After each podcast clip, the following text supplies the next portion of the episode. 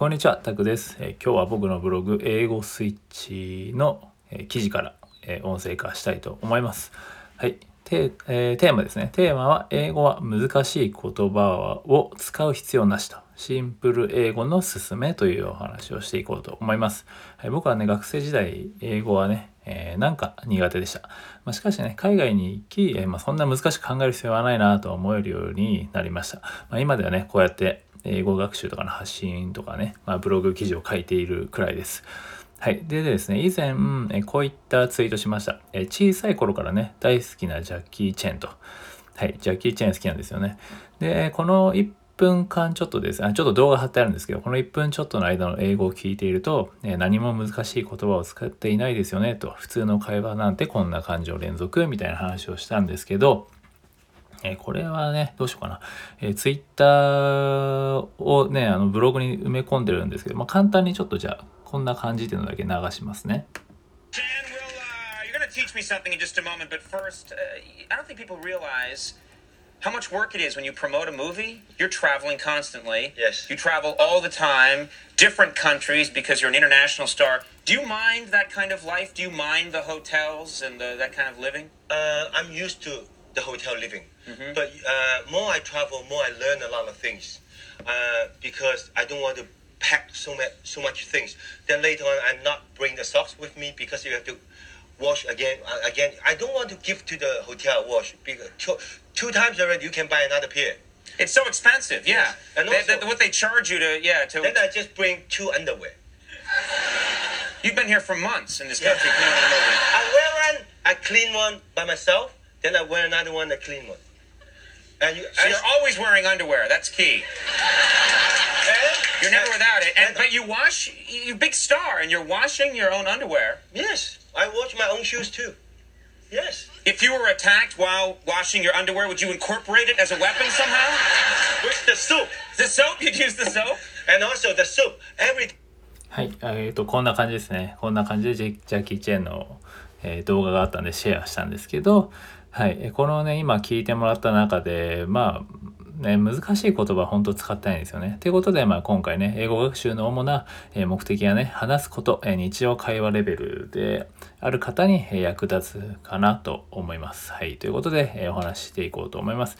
英語はね、難しい言葉を使う必要なしと、中学、高校レベルで十分っていうお話をしていこうと思います。で日常英会話レベルならね、中学英語の知識があれば十分とよく言われますよね。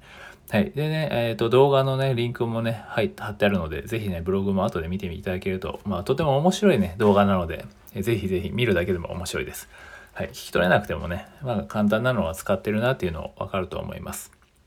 でね、4分間ぐらいの動画なんですけど、ジャッキー・チェーンはね、この中で4、ね、難しい英語をほぼ使ってないんですよ。で、使っていた動詞はね、えー、こんな感じで、まあ、トラベルとか、ラーンとか、パックとか、ブリングとか、ウォッシュとか、ギブとか、バイとか、ウェア、クリーン、ゴー、ユーズ、グラブとか、オープンとか、で、なんかだ大体どれもね、基本的にはね、どれも見覚えだったり、まあ、聞き覚えのあるね、単語だと思います。で、中学、高校で覚える英単語はじゃあ約3000と言われてます。で、日本ではね、高校卒業までに英単語約ね、3000語を習うそうなんですよね。で、そしてね、英語の日常会話レベルにはね、3000語あれば十分っていう言われてます。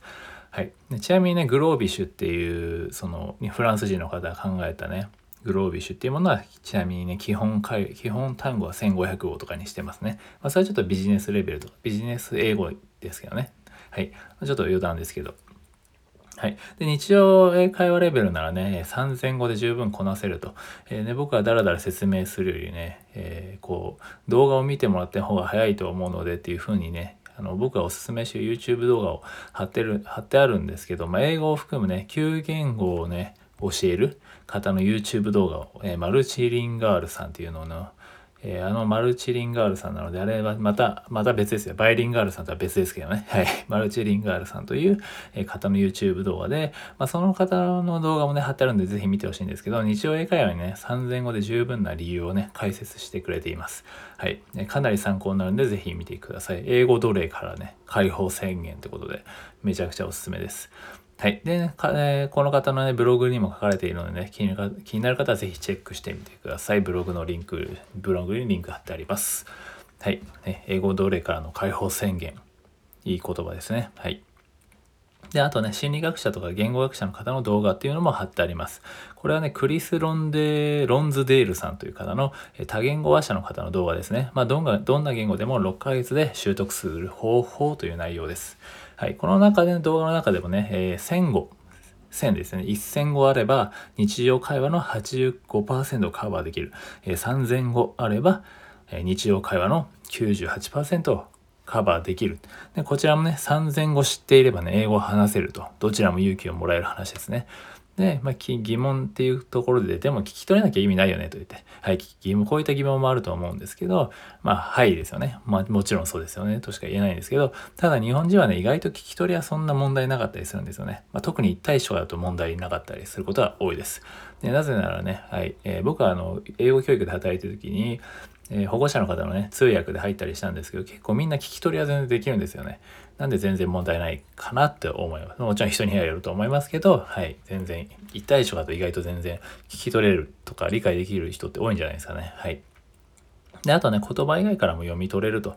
えー、このクリス・ロンズデールさんも言ってたようにね、会話は決してね、言葉からだけの理解である必要はないと。ねちょっとした表情や、えー、仕草とか、まあ、ボディーランゲージから意味が読み取れ読み取れたりします。で、ジャッキー・チェンもねジェ、ジェスチャーをね、多用しているんですよね。動画を見てみればもらえればわかるんですけど、はい、すごくね、使ってます、ジェスチャーを。ね、そういったことでね、そういうことでこうね、うまくコミュニケーションを取れてるんだよっていう風な意見もいただきました。はい。なのでね、中学、高校レベルの単語を使いこなせるように、えー、学びつつ、わからないところはボディーランゲージなどから読み取ると。まあ、それでもわからなかったらもうどういう意味っていう風に英語で聞けばいいだけです。まあ、あとはもう慣れです。はい。はい、最後雑ですいません。で、最後にもう一つ、えー、少ない単語数でもね、え、会話ができる理由をお伝えして終わりにします。英語をね、難しい表現からね、簡単なものに言い換えると。はい。ズバリ言い換えですね。難しい言葉をね、簡単な言葉に置き換えるということです。むしろ難しい言葉にね、限らず、えー、表現したい簡単な単語が出てこなくても自分の知っている言葉で近い表現するという手段もあります。まあ、具体例を挙げると、え悲しいっていうね、もし英単語が出てこないとします。そしたらね、じゃあ悲しいって英単語が例えば分かんなかったとしてもじゃあ悲しいってことはどういうことですかね。嬉しくないとかでそういうことですよね。そしたらその逆を言えばいいんですね。例えば、I'm not happy でも正直いいわけですよね。もう伝わるのであれば何でも OK と。そしたらね、これを詳しく話しちゃうとまた長くなってしまうんで、また別のね、記事をここにも貼ってあるんで見ても、それ英語にね、言い換える力っていうので以前またお話してあるものがあるんで、えもし、まあ、ブログの方にもそれを書いてあるので、ぜひ、えお手数ですが見てもらえると助かります。そんなんばかりですいません。で、あとはですね、伝え方にはね、何通りもの方法があると。まずはね、口に出すことっていうのが大事です。はい。言語学習はね、正解を求める勉強ではないですよね。まあ、なぜなら言葉に正解はないからです。え伝え方にはね、何通りもの方法があって、え伝えたい人にそれが伝わるのであれば、それはもう全て正解なんですよね。ね例えば赤ちゃんのあーとかうーうーとか言うじゃないですか。まあ、それもね、伝わってるのであれば、結構お母さんとか、あ、ご飯なのねとか、まあ、そんなね、ルーティンとかで理解するっていうのもありますけど、でも伝わるんであればそれはもう正解なんですよね。だから正解は一つではないと知ると、臆せず他の言語、まあ、英語とかも話せるようになるはずです。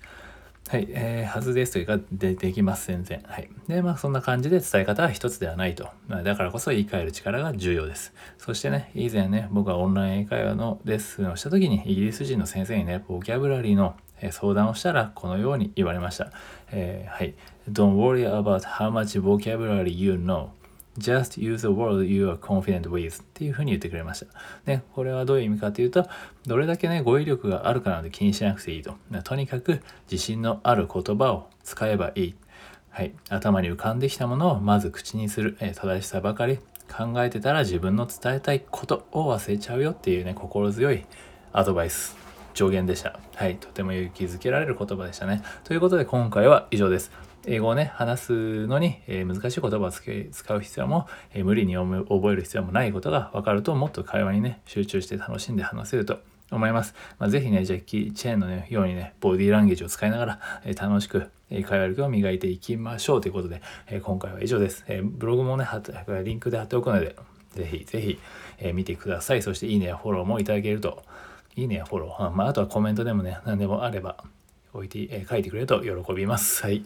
ということで、え、今回は以上です。ありがとうございました。